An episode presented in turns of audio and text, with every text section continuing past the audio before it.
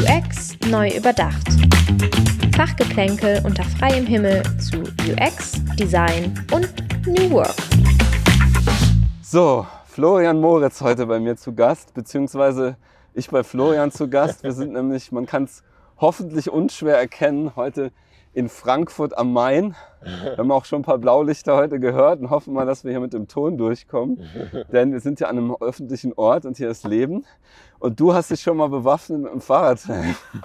Vielleicht ja, kannst willkommen in Frankfurt, klar. Ja, vielen Dank. Man muss ja irgendwie morgens hier durch die Innenstadt kommen.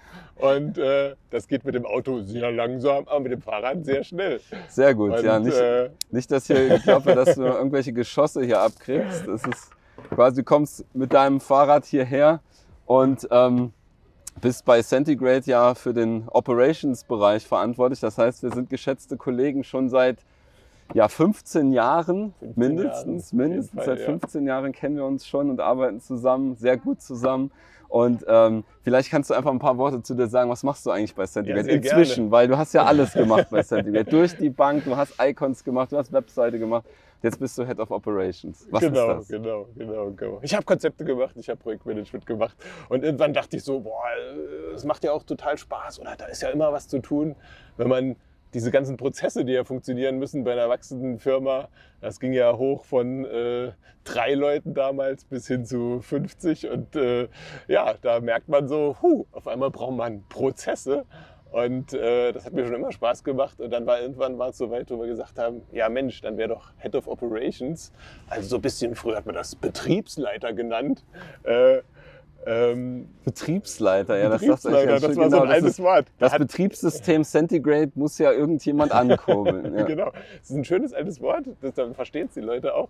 Und äh, dann äh, hat man gemerkt, ja, ähm, da brauchen wir jemanden für, der das macht. Und eigentlich macht mir das auch sehr viel Spaß, äh, zu gucken, dass die Dinge laufen, dass äh, von diesen 100 Wünschen, die jeden Tag im Raum stehen, mindestens die 10 wichtigsten irgendwie angegangen werden und äh, man die auch auswählen muss und sagen will, was ist denn für unser Business, für unser Wohlbefinden der Mitarbeiter und Wohlbefinden eines jeden halt äh, am wichtigsten.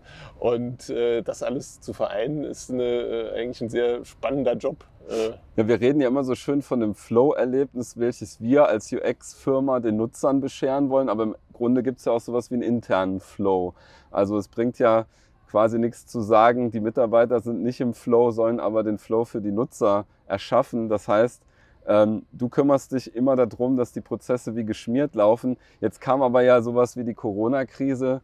Ähm, relativ unvermittelnd hat ja einfach alles durcheinander gewirbelt und plötzlich reden alle von New Work und alles ist anders. Wie äh, bist du damit umgegangen? Was hat das auf die Prozesse für eine Auswirkung gehabt? Allerdings, allerdings. Wir hatten noch schön, äh, anderthalb Jahre ist es jetzt her, wir haben noch schön einen Strategie-Workshop gemacht, was wir alles machen wollen dieses Stimmt, Jahr. Genau, ja. Anfang 2019 und dann im März äh, haben wir auf einmal gemerkt, huch, wir sollten alle daheim bleiben. genau, im März 2020 wohlgemerkt, also das ist schon eine ganze Weile her. Ja. Uh, the only constant in life is change, deswegen ja. Strategieplanung und dann kam es anders. Und dann war die ein paar Wochen äh, später eigentlich für die Katz, sag ich mal, und wir merkten, wir müssen jetzt sehr krass auf Sicht fahren. Wir mussten äh, ja erstmal von einem Tag auf den anderen äh, äh nach Hause alle mussten ihre Laptops und ihr Kram einsammeln und durften nicht mehr ins Büro. Das war ja natürlich sehr schwierig. Das kann fast jeder nachempfinden inzwischen. Und äh, wir waren froh, dass wir zu dem Zeitpunkt ein funktionierendes VPN hatten, was wir aus, eigentlich aus anderen Gründen im Jahr vorher schon mal äh, aufgebaut haben, dass es auch die 50 Leute aushält, weil wir gesagt haben, naja, mehr Homeoffice und so weiter, mehr Mobile Office, das kommt bestimmt. Wir müssen ja gucken, dass die Leute ins VPN können allen und dass das äh, funktioniert. Da haben wir eigentlich schon ganz gut vorausgedacht und äh, siehe da, am Tag 1 der Corona-Pandemie hat das auch einfach tadellos funktioniert und wir konnten ja. alle Kunden an Tag 2 auch noch bedienen. Also da muss ich auch nochmal ein großes Kompliment machen, äh, wie ihr das gedeichselt habt. Das zeigt auch, dass man als moderner Arbeitgeber sich modern aufzustellen, gewissermaßen einen resilient macht, auch für Krisen witzigerweise, weil natürlich dieses Denken, es könnte sein, dass mehr Menschen Elternzeit in Anspruch nehmen, es könnte sein, dass mehr Menschen von zu Hause arbeiten wollen und dann plötzlich könnte es nicht nur sein, es ist wirklich so und genau. es funktioniert. Zwar aus einem ganz anderen Grund, aber. Zwar aus einem anderen wow. Grund, aber das ist ja egal. Ja, ja. ja diese, und, ja. Und dann kam das äh, Thema, dann haben wir plötzlich nur noch von New Work gesprochen Aber irgendwie ist das ja so ein recht schwammiger Begriff. Vielleicht kannst du was zu dem Begriff Genau, sagen. New Work, da denkt man immer so, ja, der ist ja auch total nichtssagend eigentlich. Man denkt immer, ja, nicht so arbeiten wie früher, halt neu. Aber äh, wo kommt der eigentlich her? Ich habe mir natürlich vor diesem schönen Interview hier mal ein paar, paar Gedanken gemacht und noch mal ein bisschen rumgelesen. Und äh, da gibt es den Fritjof Bergmann, der hat das zum ersten Mal in den äh, 70ern äh, in die Welt äh, gerufen, genau diesen Begriff. Und ähm, äh, der ist Philosoph, Österreicher und ist danach äh, in die USA emigriert, weil ähm, der wurde auch noch von den Nazis verfolgt. Also er ist auch dieses Jahr erst gestorben, mit 91, also Mhm. Okay, alt geworden. Interessant, dass das so lange her ist. Äh, genau, ja, ja. Und äh, klar, der war Philosoph, da konnte man äh, äh, im Dritten Reich hier nicht so gut leben. Und der hat gemerkt, mh, der Sozialismus und der Kapitalismus standen sich ja zu diesen Zeiten krass gegenüber, als so zwei Extreme. Der Kapitalismus hatte ja die Arbeiter auch extrem ausgebeutet. Ne? Man hatte ja die ganze Industrialisierung, null Selbstbestimmung. Man hat einfach nur gemacht, was Chefs gesagt haben, was Industriestraßen von einem verlangt haben. Da war nichts mit, äh, ich, äh, mit Selbstverwirklichung etc. Und äh, dann hat er gemeint, ja, das andere Modell hier, was in der Welt rumgeistert, ist doch der Sozialismus. Und der war aber auch schon in den 70ern eigentlich gescheitert. Die waren Mhm, ja mhm. arm dran, sagen wir mal, äh, in, in diesen äh, Ostblockstaaten. Und da hat er eine Reise unternommen, irgendwie, ich glaube, drei Jahre äh, äh, Ostblock sich angeguckt und hat dann versucht, ja, da irgendwie so die Essenz aus beidem rauszufinden. Was ist denn da schiefgelaufen und was muss man dem am, am Kapitalismus, der ja wirtschaftlich schon besser funktioniert hat, eigentlich verbessern? Und hat dann ja auch seine Ideen entwick- entwickelt, hat gesagt, es braucht mehr Freiheit bei der Arbeit, es braucht mehr auch Solidarität und, und Zusammenarbeit von Leuten. Also der hat noch gar nicht von Teams geredet, das Okay, da gab es den Begriff noch nicht. Ja. äh, gab es da ja noch gar nicht. Ähm, aber der hat das schon so umschrieben, was man eigentlich machen müsste und wollte dann Zentren der neuen Arbeit erfinden, wo die Leute einfach nur hingehen können und sagen, ich versuche rauszufinden, was ich wirklich machen will. Und er sagte auch, man weiß es gar nicht, was man will. Das ist ja so ein bisschen das Problem. Das haben ja auch vielleicht Leute nach dem Abi oder so oder nach Mhm, ihrem mhm. Abschluss. Die wissen ja oft gar nicht, was sie wollen. Und dann werden sie Lehrer, weil das das einzige Berufsbild ist, was sie kennen und so. Also merken dann, Corona und Lehrertum ist auch Ist auch nicht so Spaß. cool. ja. Ähm, und das fand ich auch eine interessante Komponente, dass man ja gar nicht weiß, was man will, sondern das total mühsam rausfinden woll, will und, und muss. Und in seinen Zentren der Arbeit sollten die Leute dann hin. Und das hat er auch bei General Motors ähm, äh, äh, in den USA hat er das versucht, so ein bisschen durchzusetzen und die haben ihm das sogar ermöglicht. Da hat er auch irgendwie so eine Art, äh, da hat er auch mitgearbeitet, weil er einfach Geld brauchte und ähm, hat dann, äh, äh, da konnten halt Leute dann äh, so Wege beschreiten und so weiter. Also war ganz spannend. Okay, das Und, heißt im äh, Grunde back in time in den 70ern bereits komplettes radikales Umdenken, so wie es jetzt auch erforderlich Ja. ist. Ja, Äh, jetzt muss man ja quasi auch die Arbeitswelt neu denken. Äh, man muss sich fragen, braucht man noch Offices, braucht man keine Offices? Hier in Frankfurt wird sich wahrscheinlich auch die Office-Situation komplett ändern. Immobilienpreise werden vielleicht sich verschieben, ähm, weil Office Leerstand ist. Ähm, wie glaubst du, wird sich das entwickeln mit der Selbstbestimmung des Mitarbeiters? Sagen wir, neue moderne Konzepte in die Arbeit mit einfließen lassen, äh, Work-Life-Balance. Was glaubst du, wird Corona da vielleicht ankurbeln, beschleunigen, wie auch immer? ja. also ich glaube, Corona war letztendlich für die, für die Freiheit des einzelnen Mitarbeiters eine Art Befreiungsschlag. Ich glaube, viele Firmen haben das schon gut gemacht. Wir haben das, glaube ich, auch ganz gut gemacht. Da war sehr viel äh, möglich für den Mitarbeiter, aber ich glaube, gerade so in diesen, wenn man da hinten so die, diese ganzen Chefetagen und Etagen sieht, da war manchmal auch noch viel- Etagen, Etagen. viel Autorität am Werk und man wollte ja, dass die Leute da sitzen, dass man sie kontrollieren kann in diesen hässlichen Großraumbüros, äh, wo man dann auch so ein bisschen Angst hatte vor der Autorität des Chefs oder auch der Chefin im Rücken. Und, äh, Und eigentlich auch immer gestört war, wenn man ehrlich ist. Im Großraumbüro kann man war, ja, ja, nicht ja. wirklich Fokus halten. Genau, genau. Und auf einmal kam der Tag, wo alle äh, nach Hause mussten und die Chefs mussten ihren Kollegen ja vertrauen. Sie hatten ja gar keine Wahl. Ansonsten hätten sie zumachen können. Das war sicherlich die schlechtere Option. Stimmt, die wurden zum Vertrauen gezwungen. Sie wurden zum Vertrauen gezwungen. Vielleicht hat das in Einzelfällen auch nicht funktioniert, klar, wahrscheinlich schon, aber äh, da gibt es ja dann auch Mittel und Wege, wie man das lösen kann. Aber ich glaube, es war ein wirklicher Befreiungsschlag, jetzt auch so eine New Work, auch im Sinne von Herrn Bergmann, zu sagen, ja, mehr Freiheit, mehr Selbstbestimmtheit. Ähm, vielleicht mehr freie Zeiteinteilung, dann zu arbeiten, wenn man geistig vielleicht gerade fit ist und wenn man vielleicht mal eine Stunde eine Pause braucht, die auch dann macht, äh, äh, wenn es nötig ist. Und das äh, freut ja auch den Arbeitgeber am Ende, weil man ja wahrscheinlich bessere Arbeit leisten wird dadurch. Ja, also ich muss auch sagen, ich kann mich da ja nicht ausnehmen, weil ich ja auch eben Geschäftsführer von Centigrade bin, muss ich mir an die eigene Nase packen. Wie habe ich vorher über die Arbeitswelt nachgedacht? Wie denke ich jetzt drüber? Und es ist schon so, dass ich nicht geglaubt hätte, dass es in dem Maße funktioniert, weil man einfach dieses Szenario gar nicht auf dem Schirm hat. Wir haben immer drüber gesprochen, mal zwei Tage ähm, Homeoffice generell, drei Tage Arbeit. Aber so ein Modell, wo das komplett kippt, so vier Tage äh, Homeoffice, ein Tag Arbeit oder vielleicht noch extremer. Ja. Also ganz ehrlich, da ist mein Geist gar nicht weitergegangen an der Grenze. Ja. Da musste ich auch ein Stück weit gezwungen werden. Und ich muss jetzt sagen, ich bin eigentlich froh, weil das ist so eine fast eine Erkenntnisreise. Also man kann ja viel Schlechtes über die Pandemie erzählen und das ist ja auch ähm, eine wirkliche Katastrophe. Aber auf der anderen Seite ähm, bin ich jemand, der Veränderungen eigentlich sehr schätzt. Und im Grunde ist das wie so ein Katalysator. Und jetzt verändert sich plötzlich ganz viel und man muss ganz viel neu denken. Und das äh, hat jetzt bei mir ins Gegenteil gekippt, wo ich auch so denke, ne, Outdoor-Office, wenn wir schon überall arbeiten können oder wenn wir schon im Homeoffice arbeiten können, können wir da nicht überall arbeiten? Das war ja im Grunde der Grund, warum wir gesagt haben, wir machen jetzt ein Outdoor-Office weil das ja. jetzt plötzlich geht. Ich glaube, ich hätte das vor einem Jahr niemals irgendwie, ja, vor einem Jahr, sagen wir vor zwei Jahren niemals ins Spiel gebracht, weil das für mich völlig absurd geklungen hätte. Ja. Jetzt klingt das gar nicht mehr so absurd. Ja. Jetzt ist es eher, wenn du sagst, die Freiheit ist da, der Befreiungsschlag ist da, die Selbstbestimmung ist da, habe ich manchmal den Eindruck, dass man zu Hause gegebenenfalls auch Probleme kriegt, weil man ja gar nicht mehr Privates und Berufsleben so richtig trennen kann.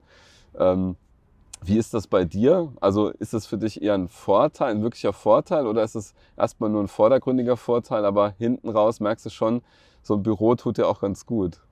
Ich glaube, das Gute ist, eine gewisse Flexibilität zu haben. Also ich habe selber zwei Kinder und äh, eine ist vier, der andere ist ein Baby und äh, ein halbes Jahr alt. Und da ist man auch mal froh, wenn man ins Büro flüchten kann. Keine Frage. Äh, Absolut. Also von daher ähm, ist auch das wieder äh, ich glaube, man sollte sehr viel mit irgendwelchen ähm, Dingen, die halt funktionieren, argumentieren. Also äh, wenn jemand äh, absolut im Homeoffice arbeiten will, da Ruhe hat, sein Arbeitszimmer hat zum Beispiel, ja super, warum nicht, wenn es funktioniert, wenn er auch äh, Aufgaben hat, die da remote einfach gut zu bewältigen sind, warum soll er es nicht tun?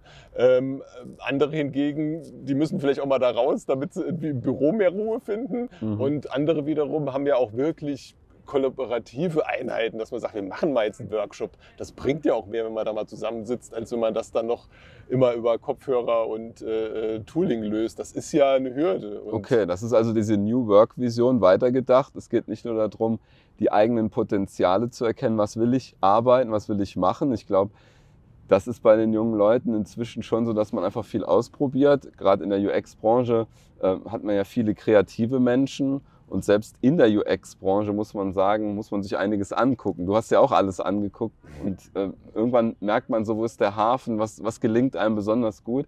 Aber jetzt geht es ja noch eine Stufe weiter. Ich muss auch gucken, welcher Ort mir individuell quasi am besten zu welchem Zeitpunkt zusagt. Das heißt, die, die ja, wenn man so sagt, die, die sehr, sehr große Selbstbestimmung geht nicht nur in Richtung, was will ich arbeiten, sondern auch, wo will ich arbeiten, wann will ich wo arbeiten. Mhm. Ist das nicht auch schrecklich kompliziert, dann immer zu wissen, weiß ich das eigentlich jeden Tag, wo ich gerade arbeiten will? Oder ist ich glaube schon, dass viele ein gewisses Raster auch rutschen, weil genau, man, man erträgt es ja kaum jeden Tag, sich äh, so mannigfaltig entscheiden zu müssen. Ne? Mhm, ja, ähm, genau. Äh, ich könnte mir auch vor, ich bin auch mal gespannt, wie es weitergeht. Vielleicht bleiben manche einfach nur noch zu Hause sitzen. Da muss man vielleicht auch mal nochmal sagen, so ein bisschen zum Glück zwingen. Komm doch mal nochmal, ist doch mal cool, wenn du die anderen in echt siehst. Impulse geben, ja. Weil die, die gibt es ja auch, das sind so die, die zurückgezogenen Charaktere. Äh, und, und dann gibt es aber auch die, die auf jeden Fall jetzt nochmal ins Büro wollen, die diese Menschen um sich herum brauchen. Und äh, ähm, ja, ja, das, das ist ein spannend, wie sich da entwickelt wo du sagst, genau, es gibt die und die. Äh, es gibt ja diesen Meyer-Briggs Type Indicator, den können wir auch hier unten nochmal verlinken, äh, mit dem man so ein Persönlichkeitsprofil über sich selbst ermitteln kann, wenn man auch vielleicht gar nicht so sicher ist, in welche Richtung tickt man. Natürlich ist es zu pauschal zu sagen, es gibt introvertierte und extrovertierte Menschen. Ähm, auch da gibt es viele Facetten. Aber ähm, was man natürlich schon feststellen kann, ist, dass manche zurückgezogen besser arbeiten können, als wenn sie irgendwie exponiert sind. Ich glaube, das ist einfach klar. Und das rauszufinden, wie ist eigentlich die Teamkonstellation, und da sind wir wieder bei dieser Vision, verschiedene Menschen haben individuelle Bedürfnisse, wie stellt man sie eigentlich zusammen, dass es auch wieder als Team funktioniert. Das finde ich besonders spannend, weil es setzt voraus, dass man eigentlich viel übereinander weiß. Und das ist wieder Vertrauen. Also man muss ja im Grunde auch wissen, hey, mit welchen Kollegen und Kolleginnen habe ich es zu tun, wie ticken die und welche Konstellation macht zu welchem Zeitpunkt Sinn. Ähm, das heißt, sowas wie zum Beispiel ein Outdoor-Office-Konzept äh, ist ja auch unsere Erkenntnis, ist auch nicht etwas, was jedem liegt, weil du ja auch ähm, stärker exponiert bist, als wenn du halt draußen sitzt, äh, drin sitzt im ja, Homeoffice. ja. Aber es ist definitiv etwas, was wieder anderen besonders, besonders liegt. Also ich muss sagen, zum Beispiel mir hat es besonders gelegen, insofern ähm, man viel besser fokussieren kann. Was ich bezeichnend fand, du warst ja einmal zu Besuch bei uns, auch im, im Outdoor-Office, und wir sind beide dafür bekannt, dass wir recht laut sprechen. Das ist für ein Interview auch ganz gut. Ist ja genau. Die Denise, äh, die den Ton macht, wird sich freuen, dass wir heute laut sprechen. Die sagt immer, du redest immer so laut, dein Interviewpartner immer so leise. Jetzt haben wir endlich mal ein Kräftegleichgewicht. Das freut mich. Ja. Ähm, aber du warst ja auch im Outdoor-Office und hast, ich glaube, 15 Meter weiter auch ganz normal gesprochen, laut gesprochen. Ich habe ganz normal laut gesprochen. Ich habe dich nicht gehört. Ja, Und das fand ich halt so toll, wie dieser Schall einfach in dieser ja, die Umgebung schluckt Outdoor-Umgebung das ganz einfach so komplett weggeschluckt wird. Wenn wir dieses Gespräch, diese beiden Meetings in einem Großraumbüro geführt hätten, hätte keiner irgendwas äh, verstanden oder sich geschweige denn auf sein Meeting konzentrieren können. Deswegen, ist, das hat super viele Vorteile, diese äh, offene Luft, dieses Open Air um einen rum, unter anderem die Geräuschkulisse. Aber kommen wir zurück zum Thema New Work äh, und Individualität. Die Entscheidung, jeden Tag neu zu treffen, nimmt einem ein Kind gewissermaßen ja ab. also das Kind ist krank, du musst zu Hause bleiben. Das ist auch keine Frage. Ähm, Genau. aber wie hast du es für dich empfunden, auch einen anderen modernen Schritt zu gehen, nämlich auch in Elternteilzeit zu gehen? Wie ist das für dich? Äh, ja, das war auch eine interessante Entwicklung. War, war praktisch ein Exot. Also ich kann ja ein bisschen erzählen, wie das war. Bei meiner äh, Tochter äh, vor vier Jahren habe ich äh, neun Monate Elternzeit gemacht und habe noch so vier Stunden die Woche gearbeitet. Also irgendwie so, dass ich so ein bisschen dranbleibe und man mir Fragen stellen kann Dass, und dass ich welche jemand fragen kann. nicht vergisst. Ja, genau, dass, man, dass sie mich nicht vergessen. Und äh, ähm, hat dann, das war wirklich eine sehr intensive Zeit, wo ich auch, ich verstehe auch heute jede Alleinerziehende oder Alleinerziehenden, von den Männern gibt es ja weniger, wie hart das sein kann, weil meine äh, Freundin zu der Zeit wirklich noch einen anderthalb Stunden Arbeitsweg hatte und pendeln musste und ich war 13 Stunden allein jeden Tag mit Baby und wir sind noch in eine neue Stadt gezogen. Also äh, das war schon äh, äh, ein krasser Umbruch, so in dem ich damals äh, war. Und äh, Ja, man großen Respekt auch. Ne? Also ich, ähm, diesen Respekt muss man allen Menschen äh, vorbringen, egal ob Frau oder Mann. Das ist einfach, das ja. kann eine tierische Quälerei. ich denke auch ganz anders sein. über, über Familienpolitik heutzutage. Ich denke, man ist so ausgeliefert und so abhängig von der Gesellschaft, wenn man, wenn man Kinder hat. Du, ja, man, man ist halt auf ganz viel angewiesen, dass es funktioniert, dass man geholfen bekommt, dass man, ja, wenn das Kind krank ist, halt einen Tag frei bekommt. Was willst du machen? Ne? Also das, äh, du, du kannst ja nicht anders. Mhm. Ähm, äh, da denke ich wirklich. Das heißt, der Arbeitgeber auch ein anders bisschen halt als verlängerter Arm des Staates. Da Definitiv, wünsche ich mir ja. manchmal auch ein bisschen mehr Wertschätzung vom Staat gegenüber dem Arbeitgeber. Was man sagen muss, ähm, es gibt Instrumente wie Kurzarbeit und so weiter. Da muss man wirklich sagen, dieses System funktioniert sehr gut. So eine Krise zu bewältigen, das ist nicht ohne. Da muss man der Politik auch wiederum ein großes Kompliment machen. Man kann immer viel nörgeln, aber gerade in der Familienpolitik denke ich auch, manchmal ist es sehr, sehr schwierig. Die Arbeitnehmer kriegen es irgendwie nicht direkt auf dem Silbertablett serviert. Okay, also sind sie auf den Arbeitgeber wieder angewiesen und Ja. der kriegt es aber auch nicht auf dem Silbertablett serviert. Also Ja. es ist so ein, ein Ringen Ja. um ähm, Ja. darum, dass es den Kindern am Ende des Tages gut geht, dass sie die richtige Ausbildung haben, dass sie bei Krankheit Betreuung haben. Das Ja. ist immer so ein Ring und man fragt sich, muss das wirklich in einer modernen Gesellschaft sein? Also Ja. ich meine, welche Gesellschaft funktioniert ohne Kinder? Keine. Keine. Und es Nee, ist äh, definitiv nicht. interessant, dass es trotzdem immer wieder so unter den. Tisch fällt. Aber ähm, ja, tr- trotzdem nochmal großen Respekt. Du hast es also gemacht. Ja. Äh, Und was auch 13 spannend ist, Stunden am Tag. Hat keiner nach Überstunden gefragt. Das darfst du doch gar nicht. Genau. 13 Stunden Arbeitsschutz, wo ist denn da? sie müssen doch auch schlafen. Sie müssen doch Äh, schlafen. Stimmt. Ja. Muss, Diese äh, Kinder, man müsste sie eigentlich verbieten. Die sind ja aus Arbeitsschutz. Der Trick ist, dann schlafen, wenn auch die Kinder schlafen. Geheim. Ja, sehr gut. Okay. Das verlinken wir unten. Äh, genau. Ähm, aber was auch interessant ist, jetzt beim zweiten Kind machen wir es ein bisschen anders. Ähm, wir haben auch dazugelernt, oder was heißt dazugelernt, aber wir, wir, wir wollen es besser machen oder schöner. Wir machen jetzt so dieses 50-50-Modell und man muss auch sagen, Bild, Measure, Learn, auch die Politik hat dazugelernt, hat das Elterngeld ja nochmal reformiert vor ein paar, vor ein paar Jahren und hat gesagt, ja, wir machen jetzt Elterngeld Plus heißt es ja dann. Und da war es dann auch überhaupt möglich, dass äh, zum Beispiel Mutter und Vater äh, jeweils 50 Prozent arbeiten in einer Woche, in einem Monat. Und äh, das ging vorher gar nicht. Da konnte nämlich nur einer immer in einem Monat äh, Elternzeit und Elterngeld nehmen. Mhm. Und ähm, das finde ich jetzt auch sehr spannend, weil ähm, ja, dann hat man jetzt zum Beispiel, ich habe einen Tag Arbeit und einen Tag die Kinder. Also wenn dann die Kinder nerven, freut man sich auf die Arbeit. Wenn die Arbeit nervt, freut man sich auf die Kinder. Ja, da ist was dran. Und das Witzige ist, dass das auch jeder bestätigt. Also, beziehungsweise jeder, der ehrlich ist.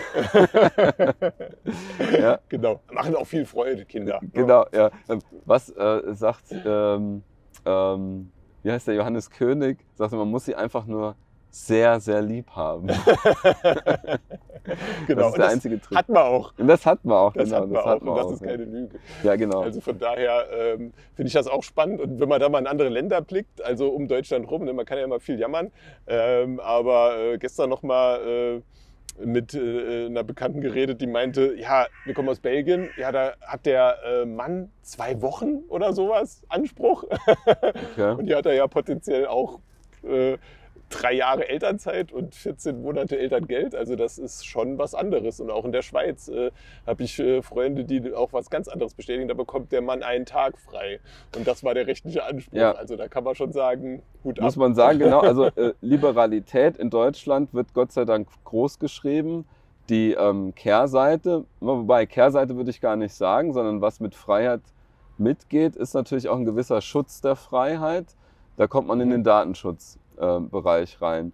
Ähm, denn es heißt ja auch immer, wenn man eine gewisse Freiheit gibt, muss man auch aufpassen, dass diese Freiheit nicht genommen wird und dann gegen jemanden verwendet wird. Ich glaube, Ja. das ist immer ein ganz wichtiger Punkt, der oft nicht gesehen wird, dass man nicht an der einen Seite die Freiheit ausbauen kann, ohne den Schutz der Freiheit wiederum auf der anderen Seite auszubauen, weil es immer Menschen gibt, die diese Freiheit für ihren Vorteil halt ausnutzen. Und ähm, oft, oftmals werden Unternehmen dafür angeprangert. Das finde ich manchmal ein bisschen schade als Unternehmer, weil ich glaube, es geht durchaus zusammen, moralisch nachhaltig zu agieren, auch wenn man Unternehmer ist. ne? Also quasi, das sind zwei Dimensionen, das geht äh, aus meiner Sicht. Ähm, das andere ist aber, es gibt natürlich auch Unternehmen, die diese Freiheit ausnutzen. Es gibt auch Menschen, die Datenschutzlücken ausnutzen. Und was ich halt gemerkt habe, diese Freiheit im Homeoffice zu arbeiten, setzt ja wieder ganz neue Dinge auf den Plan.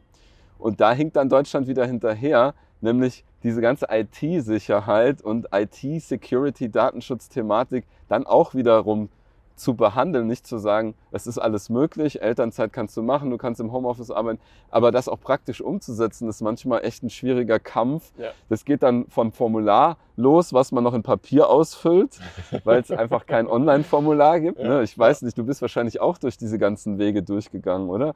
Ja, Ähm, definitiv. Ja, Formulare, das, das, das kostet bei uns zwei Arbeitstage, bis jeder ein Formular äh, zugeschickt bekommen hat, mit Rückkuvert unterschrieben hat. Ja, und das ist doch da so schade. Zeit verheizt wird, die nicht in Innovation gesteckt Das werden ist kann. so schade. Da machst ist du auf der einen. Seite die Tür auf zur Freiheit und sagst, wir sind ein liberales Land, bei uns funktioniert sowas. Und dann denkst du so, aber die gefühlte Freiheit ist nicht da, weil du in diesen Zwängen, in diesen alten, traditionellen Prozessen gefangen bist und denkst so, ah, das passt nicht zu meinem Ja. Lebensumstand, das Ja. passt nicht zu meiner Situation. Ich kann nicht diese langwierigen ähm, Wege auf mich nehmen. Mein Kind ist heute krank, ich muss jetzt eine Antwort haben. Die Welt ist ein Stück schneller geworden und da ist die Digitalisierung so weit hinterher. Ähm, und reden wir jetzt mal nicht über Formulare. Ich glaube, das kennt jeder, dass man sich wünscht, dass man einfach ganz viel online erledigen kann mit seinem Smartphone. Und da finde ich, muss User Experience auch ganz vorne in der ersten Reihe stehen und sagen, Das muss nicht nur gentechnisch funktional, das muss jeder fun verstehen in der Situation.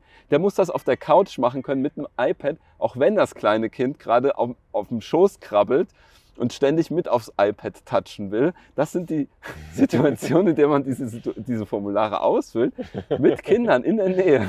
Das ist genau. nicht einfach so, ja, da gehe ich mal an meinen Schreibtisch und dann tippe ich da. Nein, ja. es sind Situationen, meistens nach Feierabend, dann sitzt du da und dann will das Kind dich eh schon mal sehen und du bist immer in einer Situation, wo du gestresst bist. Das muss User Experience auch verstehen ja. und da eine Antwort drauf bieten. Das muss einfach sein, nicht nur funktional. Jetzt ist aber noch ein ganz anderes Problem, finde ich, dass man ja gar nicht so weiß, was heißt denn das jetzt, mobil zu arbeiten, für den Datenschutz auch. Wenn ich zu Hause sitze mit meinem Computer und dann habe ich eine Vertraulichkeitserklärung gegenüber meinem Arbeitgeber äh, unterzeichnet, was ja alle Kollegen auch bei Centigrade unterzeichnet haben und du in, inklusive. Und jetzt läuft mein Kind da vorbei und guckt auf den Monitor und sieht dann drei Menschen von Firma XY. Irgendwann kommt ein Bekannter und guckt mal einfach durch die Tür und guckt mal, ach, der Flo, der sitzt da, arbeitet und kriegt jetzt irgendwas mit. Dann sind wir ja eigentlich in einer Datenschutzproblematik drin.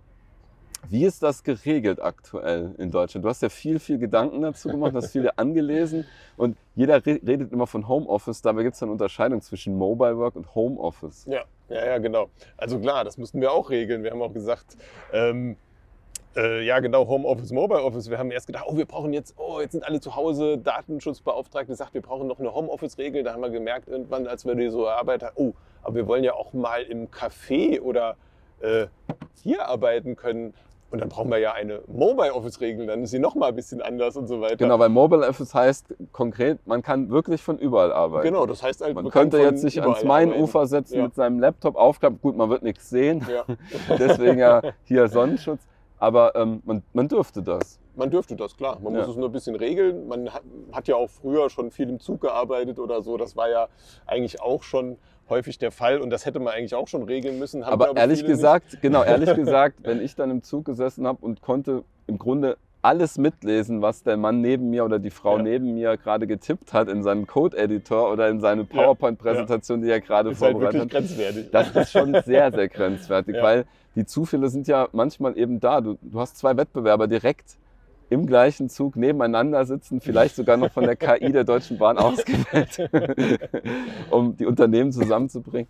Ähm, und dann hast du plötzlich ja eigentlich die Pflicht, eine Screenfolie zu benutzen, oder? Wie genau, ist das? so sieht's aus, ja. Also da muss man sich wirklich so eine Sichtfolie drauf äh, dass man halt nur noch von vorne drauf gucken kann und von der Seite sieht man dann nichts mehr. Mhm, das okay. ist da einfach die Lösung. Oder was auch eine, eine, Lösung ist, witzigerweise auch die Digitalisierung itself, äh, weil man sagt, naja, Papier ist eigentlich kritisch, weil wenn Papier selbst nur zu Hause rumliegt, ähm, Punkt, ja. ähm, dann äh, könnte ja theoretisch da jeder, der in deiner Wohnung ist, sagen wir mal, bei WGs ist vielleicht noch schlimmer, äh, da ist ja noch sehr viele andere Leute, könnte ja dieses Zeug lesen. Und wie kann man jetzt sicherstellen, dass das nicht passiert? Naja, man muss letztendlich sagen, Papier darf man eigentlich kaum verwenden, außer mal eine kleine Notiz, aus der sich nicht, kein Zusammenhang ergibt. Und wenn, das fand ich spannend, muss man einen abschließbaren Container dafür genau, haben. Genau, dann muss man wirklich das Ganze wegschließen, dass es halt auch keiner sehen kann.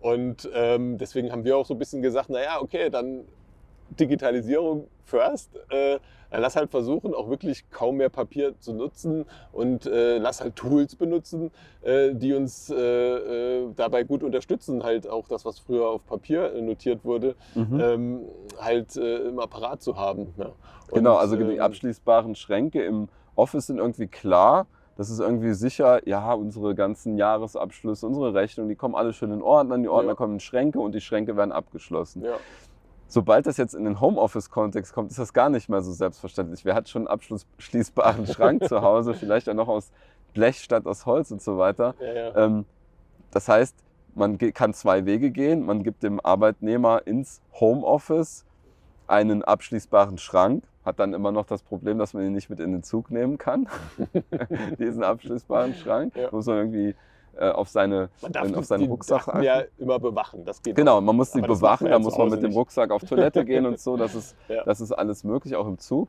Aber letztlich führt es ja alles weg von dem eigentlichen Problem, dass wir doch viel zu viel Papier produzieren immer noch und dass wir doch so, so viel einfach digital machen können. Und ähm, es nicht nur ein User Experience Vorteil hat, sprich ich kann es halt auch einfacher machen als moderner Vater irgendein Formular direkt mit dem Smartphone ausfüllen, genau dann zu dem Zeitpunkt, wenn ich mal gerade fünf Minuten Ruhe habe. Ja. Ähm, und das andere, ähm, dass ich dann eben ja auch wirklich Datensicherheit produziere, dadurch, dass ich digital denke und dass ich ja auch noch ein paar Bäume äh, schone. Ja. Und das kommt noch on top. Also äh, ganz, ganz wichtiger Punkt, dass Deutschland diesen Ruck, wir sind ja kurz vor der Wahl. Das wird jetzt keinen Einfluss haben, was wir hier reden, aber es ist eigentlich schade. Aber alle reden vom neuen Digitalministerium. Also zumindest hat es mal hoffentlich kapiert. Also ich habe heute Morgen noch gelesen, dass in einem Newsletter, dass äh, Deutschland bei der Digitalisierung noch mal weiter abgerutscht ist. Ach nein. Noch hinter Staaten, wo man denkt, äh, haben die überhaupt schon Strom? Ähm, ne? Überheblicherweise, aber es ist keine Zeit mehr für Überheblichkeit. Also wir sind so weit abgerutscht, das ist schon mehr als, mehr als peinlich. Mhm, das ist Ähm, schön, dass du das so klar äh, sagst. Das Da schätze muss, ich aber glaube ich, extrem was passieren. Ja, ähm, das ist Und mehr das- als peinlich. Das kann ich auch nur einfach nochmal hier unterstreichen. Du könntest auch nochmal in den Post reinschreiben. Das ist Ja. wirklich mehr als peinlich. Und ähm, so geht es nicht weiter. Ja. Und, und auch bei der Innovation. Die, das Größte, es gibt von der Bitkom Umfragen, die sagen, ja, das größte Hemmnis für Innovation ist inzwischen, und dann sind wir wieder bei dem Punkt, der Datenschutz. Wir haben Angst davor und die Balken gehen jedes Jahr hoch. Also es wird immer mehr der Datenschutz als Hemmnis für Innovation genannt, äh, weil man nicht weiß, was ist denn jetzt die Sicherheit? Was darf ich denn? Was darf ich denn? Was darf ich denn nicht? Äh, und da muss man auch ganz klar sagen, ich mache mal einen schönen Vergleich. Also Mhm. die Deutschen lieben ja ihre Autobahn. Ne? Da wird ja, äh, wenn da ein kleines Schlagloch irgendwo ist, äh, dann äh, wird das sofort zugemacht. Also ist ja schön, äh, freut man sich ja auch. Aber was ist denn mit der... Es sei denn, man fährt mit dem Fahrrad. Dann ist einem das ziemlich Genau, egal. das ist ja nicht die Autobahn, das sind ja Fahrradwege. Die sind auch so ein bisschen. Äh, aber es wird besser. In Frankfurt gibt es total viele Fahrradwege. Äh, äh, da jede Woche wird eine vierspurige Straße in eine zweispurige umgewandelt und zwei Spuren sind rot und da ist jetzt ein Fahrrad drauf. Okay, das ist, Also, das ist eine gute Hier geht's Entwicklung. voran. Das kann, da muss man wirklich auch mal ein Lob hier der Stadt aussprechen. Aber zurück zur Datenautobahn. Die hat nämlich sehr viele Schlaglöcher noch. Ja, wissen wir ja alle, Glasfaser hier und da fehlt Aber manche Datenautobahnen sind auch schon gut. Aber wo hapert es jetzt, wenn man den Vergleich weiter äh, zieht, ist ja am Tooling. Wenn das Tooling mal das Auto sein soll in unserem Vergleich, dann würde ich sagen, naja gut, wir haben im Prinzip geile Autos, die kommen ja auch oft aus Amerika, ne? was weiß ich, von Zoom über Teams, über Slack und so weiter. Die Liste kann man jetzt noch äh, sehr lange machen. Ähm, äh, Miro ist auch sowas, was wir gerne nutzen. Ja, Und Figma, Figma, FigJam, genau. Alles San Alles Francisco super Bay geile Autos, Area, ne? Wir kaufen die ja auch Sketch dann. von Wir Google. kaufen die auch dann. Aber Ja. was, was haben wir? Wir haben eine Straßenverkehrsordnung. Ne? Das ist ja so ein bisschen die DSGVO hier, Datenschutzgrundverordnung der EU. Da steht dann auf dieser geilen Datenautobahn, wo wir uns mit unserem geilen äh, Tesla-Tool fahren wollen. Wir könnten 170 fahren und da steht dann so ein Schild mit rotem Kreis 10. ja, es ist, 10. geht ja die fast noch 10 weiter. km/h fahren. Aha, sagt die DSGVO. Warum Ja. denn das? Das ist eigentlich ein super Vergleich, genau. Also man darf nur 10 km/h fahren, weil die Datenautobahn nicht ausgebaut ist zum Ja. Teil. Das heißt, ähm, da muss physikalisch nachgelegt werden beim Transportlayer, wie man Ja, so schön sagt. aber meistens Glasfaser. sogar nur rechtlich. Das Physikalische ist gar nicht mehr das größte Okay. Problem. Also ja, klar, es müssen auch noch die weißen Flecken mit, mit LTE Die und Gießkanne, 5G. die berühmte ja. Gießkanne, ja, ja. aber es ist gar nicht mehr so das größte Problem. Sondern das Problem, was wir ja wirklich alle haben, ist ja wirklich die Gesetzgebung, dass die uns so krass einschränkt, äh, dass wir hier nicht weiterkommen. Und Chi chinesische Unternehmen oder asiatische und, und amerikanische überholen uns natürlich. Die dürfen ja 170 fahren, witzigerweise. Auf ihren Autobahnen nicht, aber, aber da Ja. schon. So gesehen, wenn du den Vergleich anstellst, die geilen Tools kommen ja aus Amerika, Zoom, Miro, Figma, whatever. Ähm, eigentlich ist es ja fast noch schlimmer, wenn man eine externe Datenschutzbeauftragte fragt, und ihr werde ich auch noch sprechen, mit unserer externen Datenschutzbeauftragten werde ich auch noch ein Interview führen, weil das Thema ja schon fast ein, ähm, ja, ein ganzes Universum aufspannt, Ja. kann man sagen. Ähm, was ich halt spannend finde, man dürfte sie ja eigentlich gar nicht verwenden. Das heißt, man müsste nicht nur schreiben 10, sondern Tesla verboten. Also eigentlich teilweise müsste an der das. Aus Ja, Ausfahrt oder ein, Einfahrt zur Autobahn müsste stehen, keine Teslas, genau, genau. keine Chryslers. ja. Und das ist doch verrückt. Genau, genau. Ah, VW darf aber 20 fahren. Also so, so ungefähr wäre es dann. Und äh, das ist halt wirklich Genau, und verrückt. VW darf aber 20 fahren. Weil ja. was bedeutet das in der Konsequenz? Die, die Leute, die es und die Firmen, die es ganz ernst nehmen, die sagen, ja, wie ist denn das Gesetz, was müssen wir denn machen? Die kommen nicht mehr aus dem Quark, die können keine Innovation äh, äh, mehr produzieren. Also der Ehrliche ist der Dumme an der Stelle, weil er sagt, naja, da, die DSGVO sagt ja, dass ich das nicht darf und das nicht darf und ich darf ein Teams-Meeting gar nicht aufzeichnen, weil dann werden ja äh, Gesichter auf einem amerikanischen Server abgelegt. Und da ist einfach mal die Politik in der Pflicht, äh, auch zu sagen, naja, macht's doch mal bitte pragmatisch. Also theoretisch ist die DSGVO ja gut. Ich will ja gar nicht, dass es so läuft wie in China, dass ich die komplette Überwachung habe meines Lebens Mhm. äh, und der Staat äh, ja praktisch alle Freiheit damit einschränkt. Oder, oder auch in den USA äh, hört man ja auch genug davon, dass äh, die Geheimdienste alles Mögliche abhören. Ich glaube, das wird ja in Europa tatsächlich weniger gemacht und wir Oder der sie, sie können es besser kaschieren. können es besser kaschieren. Ja, das weiß man ja nicht Das so weiß genau. man nicht. Genau. Das haben Aber die Geheimdienste ja so an. Deswegen bin ich ja auch hin und her gerissen, weil ich sage, eigentlich von der Theorie her sind die Gedanken an der Datenschutzgrundverordnung sehr gut. Ja. Ne? Ich habe selber sehr das Recht, liberal. das Recht an meinen Daten und so weiter und kann es einfordern, dass es irgendwo Das gelöscht ist ein wird. freiheitliches. Das ist ein freiheitliches Recht, daran Gut. sollte man auch festhalten. Aber man muss natürlich jetzt irgendwie äh, das nachbessern. Man muss sagen, macht bitte eure pragmatischen Hausaufgaben. Guckt, dass die Wirtschaft auch wieder vorankommt. Also nicht nur atmen kann, sondern sie kommt ja wirklich nicht mehr voran deswegen. Und Mhm. das wird ja unseren Wohlstand kosten, wenn man hier nichts tut. Und das ist Das, ja das ist, ja, das ist ein gefährlich. interessanter Punkt, weil du sagst, im Grunde, dadurch kommt ja keine Innovation auf. Ich habe das Gefühl, es gibt so ein paar unerschrockene Pioniere, denen das egal ist, die dann auch sagen, gerade da sehe ich die Innovation. Ja. Ähm, also sprich, naja, dann lass uns doch unsere eigene Meeting-Software bauen in Deutschland. Dann lass uns doch hier, äh, wir haben ja auch ein Tool entwickelt, LeanScope, lass uns unser eigenes User Requirements Tool auf die Straße bringen. Das kannst du ja alles sagen äh, mit deutschen Servern und so weiter.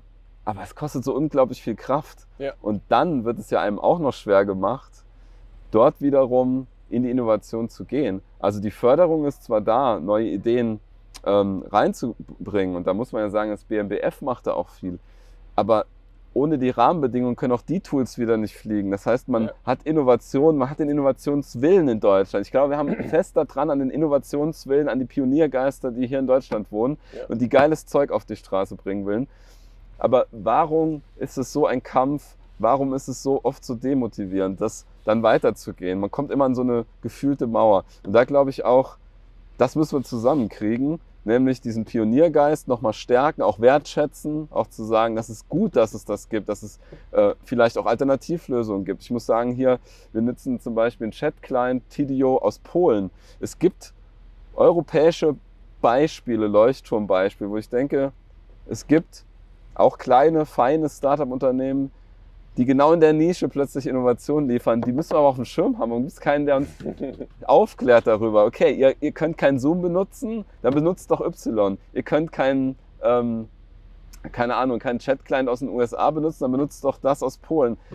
Ja. Wo, wo sind die, die Netzwerke, die einem sagen, es gibt auch Innovation, wo finde ich das? Äh, gibt es da Verlinkungen, die wir hier irgendwie unter das Video setzen kann oder ist das einfach nur Träumerei? Ähm, ja, also wir, wir können ja, so ein paar Dinge wie Tidio oder so können wir ja auch mal verlinken, ähm, wo man sagt, naja, da, da, da können die Europäer halt auch datenschutzkonform was dagegen halten. Ne? Ja, Also aber es das- gibt, es gibt keine zentrale Sammelstelle oder beziehungsweise wir haben sie selber noch nicht entdeckt, aber wenn es sowas Es gibt ja immer alles, vielleicht gibt es Es gibt ja alles, wahrscheinlich gibt es das. Wahrscheinlich gibt's das. Wir wären auf jeden Fall dankbar. Äh, schickt einfach eine Mail an contact.centigrade.de Genau. äh, mit einem Hinweis. Wir sind sehr, sehr dankbar. Ähm, also Innovation äh, braucht Wille, braucht Mut, braucht aber auch äh, Rahmenbedingungen, die einfach zu schaffen sind. Ähm, aber wir können nicht alles aus eigener Kraft stemmen, sagst du auch. Wir Ja. müssen Gesetze so ändern, dass wir natürlich pragmatisch auch Dinge aus anderen Ländern ähm, nutzen dürfen. Tools aus Und- den USA. Wir können es ja nicht abschotten, schotten, Ja. dann sind wir nachher Nordkorea des Datenschutzes. Es Das braucht auch einfach politische Kollaboration mit den USA, dass man auch darauf hinwirkt, dass wir sagen, ja, guck mal, Europa ist so ein super Markt für euch. Äh, äh, 500 Millionen Einwohner, USA hat ja nur 300 Millionen. Jetzt guckt doch mal, dass ihr ein bisschen konform auch zu diesen guten Gesetzen eigentlich der Europäischen Union werdet in eurem Tooling, ähm, dass die es auch äh, nutzen können. Es gab ja eine Zeit lang dieses Privacy Shield, wo Mhm. man gesagt hat, naja, das ist so ein Standard, wenn du als Unternehmen dazugehörst, äh, dann kann ein europäisches Unternehmen oder europäische Bürger halt dein Tooling auch sicher verwenden. Jetzt wird das einfach nochmal aufgekündigt, es hat nicht funktioniert und jetzt ist halt so eine komplette Leere. Also es fehlt einfach an Infrastruktur, muss man wieder sagen, wo die Politik eigentlich handeln muss, wo äh, komplette Grauzone, keiner weiß mehr, was er verwenden muss. Experten sagen, ah, ja, dann lieber nichts aus den USA verwenden, aber das kann ja auch nicht die Lösung sein. Also äh, wir werden damit ja Genau. abgehängt. Alle, die ganze Sa Welt sagte der entwickelt sich- Experte, der selber Tesla fährt. Genau, die ganze Welt entwickelt sich weiter mit den ähm, coolen Tools, sag ich mal, die gut funktionieren. Und äh, ja, das wird uns halt äh, abhängen und da muss schleunigst gehandelt werden. Mhm. Also, Okay, das heißt, ähm, wenn du, ähm, sag mal, ich finde eigentlich das Bild ganz schön, du als Head of Operations, du bist ja eigentlich für das Betriebssystem von Centigrade verantwortlich, dass quasi genau. die Zähnchen ineinander greifen und wir schaffen ja auch wieder Rahmenbedingungen. Im Grunde sind wir ja Politiker oder du bist ja auch eine Art Politiker innerhalb von Centigrade. Das hat ja viel mit Kommunikation zu tun. Ähm, vieles ist ja gut gemeint und schlecht kommuniziert und kommt dann auch schlecht rüber. ähm, ich würde jetzt sagen, in der Politik ist das Problem ja auch oftmals so, dass es gut gemeint ist, dann aber vielleicht auch schlecht gemacht, was auch mal passieren kann. Noch eher ist es schlecht kommuniziert, schlecht gesagt und dann kommt es in den falschen Hals und dann wird es ganz anders aufgenommen, als es gemeint ist und plötzlich kommt so eine Dynamik rein. Ähm, ist das was, was dir bekannt vorkommt? Ähm, quasi Politik im eigenen Haus? Äh, ja, durchaus. Also gerade mit, mit, mit, mit dem Wachstum von Centigrade ähm, wurde es immer politischer. Also man merkt also im Sinne von, naja, es ist halt total schwierig, ähm, gut gemeinte Dinge auch adäquat zu kommunizieren, dass nicht jemand sagt oder auch immer wieder was Böses darin findet. Also das ist Mhm. wirklich teilweise sehr anstrengend, aber man kann dann nur sagen, okay, Feedback-Kultur, bitte sagt immer, wenn ihr, wenn ihr mit etwas unzufrieden seid, sagt auch, wo ihr sagt, uh, äh, da, da steckt doch was Böses drin, das glaube ich doch jetzt irgendwie. Äh, Mhm. Und dann muss man halt aufklären, muss mit den Leuten reden und muss auch manchmal einfach mal zu irgendwelchen Dingen FAQs machen. Und ich sage, ah, jetzt wurde ich schon ein paar Mal gefragt, äh, wie das hier ist. Äh, ist das denn so und so? Und äh, das, auch, auch sowas klappt sogar ganz Mhm. gut. Und wie bei der Corona-Pandemie-Lage sagst du ja auch selbst, wir sind auf Sicht gefahren, wir wussten es ja selber Ja. nicht. Ja. Was ist da das Mittel gewesen? Weil ich muss sagen, das Betriebssystem Centigrade hat doch extrem gut funktioniert, auch jetzt über anderthalb Jahre im Homeoffice. Ähm, sind wir nicht in den Grundfesten irgendwie auch nur angekratzt? Und Ja. womit hat das zu tun? Was ist das Geheimnis? Ja, das war ähm, eine sehr schwierige Situation. Wir standen ja davor, dass wir nicht wissen, wie es jede Woche weitergeht und, und sind ja auch Aufträge weggebrochen. Es gab ja kaum Neuanfragen, an, äh, äh, an, an, die an uns gerichtet wurden. Und äh, wir mussten ja den Kollegen sagen, wir wissen gerade nicht, wie es weitergeht. Mhm. Gott sei Dank gab es Kurzarbeit auch. Das war ähm, wirklich ein sehr soziales und sehr sinnvolles Mittel, was wir auch äh, nutzen durften. Genau, Ähm, zumindest temporär. Dann haben wir ja gemerkt, temporär. Wir haben es gar nicht so intensiv eingesetzt, stimmt. Genau, und, und äh, was ja auch interessant war, dass es dann die Wirtschaft sich so schnell wieder erholt, das hat auch wieder Ja. keiner gedacht. Aber Hat in der keiner gedacht. Krise glaubt man ja nicht, dass sich das erholt. Das ja, ist das genau. Und was unser Mittel war und was gut funktioniert hat, war sogar, naja, oft äh, oder mindestens einmal im Monat ein Meeting machen mit allen, auch mal öfters, ähm, wo man einfach mal redet und erklärt, wie es gerade ist, aber auch fast manchmal sogar täglich habe ich meinen äh, in der Firma bekannten Corona-Update-Post im Intranet geschrieben und habe gesagt, Leute, heute ist schon wieder alles anders. Ab morgen gibt es Masken, ab übermorgen ist das, wir dürfen uns nicht mehr treffen, äh, sieht gerade so aus. Und da stand auch ganz oft drin, wir wissen auch nicht, wie es nächste Woche ist, wir wissen auch nicht, wie es in einem Monat ist, wir versuchen jetzt es so und so zu tun. Und ich glaube auch, diese Offenheit äh, in diesen Posts zu haben, dass wir es auch gerade nicht wissen und was wir nicht wissen, Ja, kam sehr sich- gut an. Ja, Also ja. da gab es auch sehr viel positives Feedback, dass äh, Kollegen wissen, äh, wo wir stehen und, oder auch wissen, dass wir es nicht wissen. Und das fanden äh, viele gut, äh, die dann auch gesagt haben, ja, auch äh, die Leute, die mich hier in der Firma führen und leiten, ähm, haben eine sehr offene haben eine äh, Demut im Kommunikation Thema. und haben auch eine. Demut Genau, da drin. weil Ja, du ja. hast eben so schön gesagt, die Zeit der Überheblichkeit ist vorbei, Ja, was Digitalisierung angeht. Ich glaube, was man gemerkt hat, auch durch deine Kommunikation, durch deine kontinuierliche Kommunikation, die Zeit der Überheblichkeit auch in der Führungsetage, die ja, Ja. immer mal kommt, weil man ähm, vielleicht auch besonders ähm, ja, besonders eindringlich auf Dinge hinweisen will, dann hat man automatisch so eine gewisse Überheblichkeit. Und in der Corona-Krise auch zu sagen, die Zeit der Überheblichkeit ist in jeglicher Führung auch vorbei, denn keiner weiß, wie es weitergeht. Ich glaube, das ist vielleicht auch was, was zum Teil in der Politik ähm, in der Anfangsphase zumindest ähm, so viel Sympathie geschaffen hat. Weil in der Anfangsphase war es, kann ich mich erinnern, eben auch in der Politik sozusagen. Wir wissen es jetzt auch nicht. Ja. Aber jetzt gibt es wieder die vielen Besserwisser, die dann auch Ja, ja, genau. sagen, jetzt, ja, jetzt Hinterher hätte man Genau, hinterher kann man es immer besser wissen und jetzt hätte man so, hätte Was ich kulturell auch schwierig finde, ist, dass man der Politik oft kein Bild Measure Learn gibt. Man erwartet immer, dass ein Gesetz verabschiedet wird und das ist dann perfekt. Aber es ist ja überhaupt nicht praxiserprobt. Aber finde, sie es- sagt es auch nicht. Wieder ein Kommunikationsproblem. Genau, Müsste genau, die Politik doch sagen. Es wird doch nicht gesagt. Genau. Die, es wird einem wirklich weiß gemacht, dass Fachminister etwas von ihrem Fach verstehen. Ja, genau. Das finde ich schon mal Punkt eins. Das verstehe ich nicht. Das, das verstehe ich einfach Ja. nicht. Ich kann mich, also selbst der schlauste Mensch, den ich persönlich kenne, würde das nicht hinkriegen. Aber ein Politiker kriegt das hin. Ja. Das ist schon mal Trugschluss Nummer eins. Und dann ist das zweite, wir haben jetzt ein Gesetz verabschiedet. Das ist so, tschüss, Gesetz. Das heißt ja sogar verabschieden. Warum? Ja. So nach dem Motto, wir haben es in den Zug gesetzt und jetzt fährt das alleine auf den Weg und ach, wir können noch mit so einem Ja. Taschentuch Für winken. 50 Jahre. Genau, die nächsten 50 Jahre fährt das jetzt da so rum. Wir wissen auch gar nicht, wo das hinfährt, aber das ist jetzt mal verabschiedet. Warum kann man nicht auch da eine neue Kultur, ähnlich dieser User Experience Community Kultur zu sagen, wir bauen mal was, wir testen es im Kleinen, Ja. wir merken, absolut daneben gegriffen, wir justieren, Ja. wir optimieren und irgendwann kommen wir zu einem Gesetz, wo wir sagen, ja, das hat in kleinen Pilotversuchen funktioniert. Er kann ja auch gerne das Saarland dafür nehmen, für diese Pilotversuche. Genau, Pilotversuche sind immer wichtig, das glaube ich auch. Ähm, deswegen ist auch der Föderalismus gut, weil Genau, dann probiert mal richtig, Evolution. Das andere probiert so, und das probiert Absolut. so. Und dann sagen auf einmal, ach, ihr habt das alle probiert. Aber dann kommt nicht der Punkt, wo die dann eine Polizeisoftware bauen zum Beispiel, sondern es Saarland und Rheinland-Pfalz äh, haben äh, beide eine Polizeisoftware gebaut für Genau, Millionen und dann von Euro. sitzen sie wie die Glocke "Mm, drauf und sagen, meins ist besser, weil das haben wir gemacht. Und die anderen sagen, nee, meins ist besser, weil das haben wir gemacht. Genau, Und dann ist wieder Demut. Bitte, mehr Demut. ja, Ihr habt beide was gemacht, das ist beides okay. ja. Aber sind wir ehrlich, das ist hier besser und sind wir ehrlich, das ist da besser. Wie wäre es, wenn ihr jetzt, wo ihr eure Erfahrungen gemacht habt, mal eure Sachen zusammenlegt und daraus ein gemeinsames System etabliert? Dieses Skalieren kriegen wir nicht hin. Also, übertragen auf UX heißt das ja, wir können verschiedene kleine Apps bauen, die sind für sich irgendwie cool und da ist der Föderalismus eben King. ja.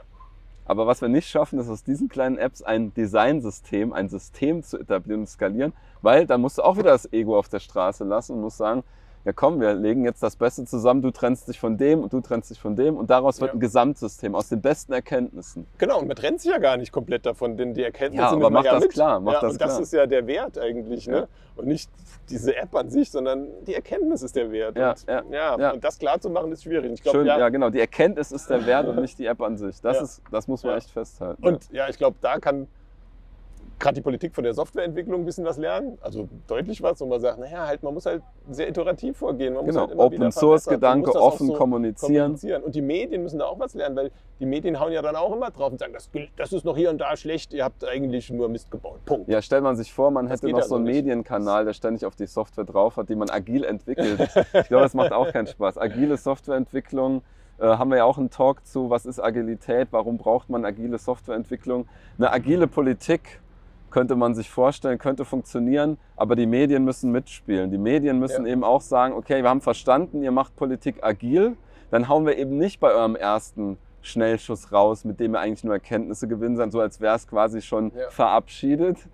Ähm, also das ist ein Annähern, glaube ich. Die Politik muss sagen, Ja. wir gehen da jetzt ein bisschen demütiger ran und gehen in Phasen ran. Die Medien müssen aber auch gewissermaßen sagen, naja, wir gucken jetzt auch mal drauf, wohlwollend. Und da sind wir wieder bei New Work, weil New Work heißt ja auch heutzutage, würde ich mal sagen, konstruktives Feedback. Also auch immer Leuten sagen, ach guck mal, super, aber das geht vielleicht noch besser, loben und, und, und kleine Verbesserungs- einbeziehen. Und, und das müssen, auch die Medien äh, äh, mit der Politik und deren Gesetzgebung hinkriegen, dass man konstruktiv vorankommt, dass Ja. die Leute auch noch Lust haben, in die Politik zu gehen. Das ist ja auch so ein Problem. Leute, die wirklich gut sind, äh, haben ja auch gar keinen Bock mehr in diesen, in diesen destruktiven äh, Verein. Politikverein Wahnsinn da einzutreten, weil sie sagen, ey, das gebe ich mir doch nicht. Ich lasse mich doch nicht nur verprügeln. Also ich bin ja noch, habe ja manchmal Respekt vor Politikern, was die da aushalten.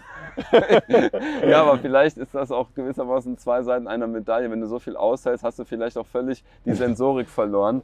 Ähm, Ja. Feedback überhaupt anzunehmen, Ja. weil du musst ja dieses Organ gewissermaßen aus Selbstschuss abschalten und das ist dann vielleicht auch wieder falsch. Ne? Also lieber weniger verprügeln die Politik, damit die Sensorik wieder aufblühen kann, aufkeimen kann, damit wieder Gutes reingelassen wird. Wir haben viel zu tun, wir stehen kurz vor der Wahl. Ich werde dich nicht nach einer Wahlempfehlung fragen, ähm, weil das ähm, ähm, ein gutes Recht ist, das geheim zu halten. Aber ich finde ganz interessant, wie wir eigentlich sehr stark über Corona und New Work reden wollten und dann sehr spontan in diese Politik Ja, reingegangen das sind. stimmt. Ja. Ähm, was ich aber völlig okay fand und, und äh, super spannend fand. Deswegen vielen Dank dafür. Mit dir kann man sehr gut über Politik diskutieren, ähm, weil du auch aufgeklärt bist und dir auch viel anliest. Und insofern fand ich es jetzt auch für mich ganz ja, bereichernd, weil ich auch Dinge erfahren habe, von denen ich gar nicht geglaubt habe, dass wir heute überhaupt drüber reden würden. ähm, insofern vielen Dank, Flo, dass du da warst. ja, sehr gerne. Vielen Dank für die Einladung zum einen, aber auch das Herkommen nach Frankfurt. Äh, Sehr gerne. Das war, äh, Tolles Wetter. wunderbar. Das Wetter hat mitgespielt. Ähm, Bestens. Dann musst du deinen Helm wieder aufziehen und dann geht's. ja, hier auch ein bisschen gamified. Ne? Ja, natürlich, so muss sein. Bis Ja. zum nächsten Mal. Bis zum nächsten Mal, Thomas. Wenn es ein nächstes Mal gibt. Bestimmt. Bestimmt. gibt immer Wenn nicht im Office.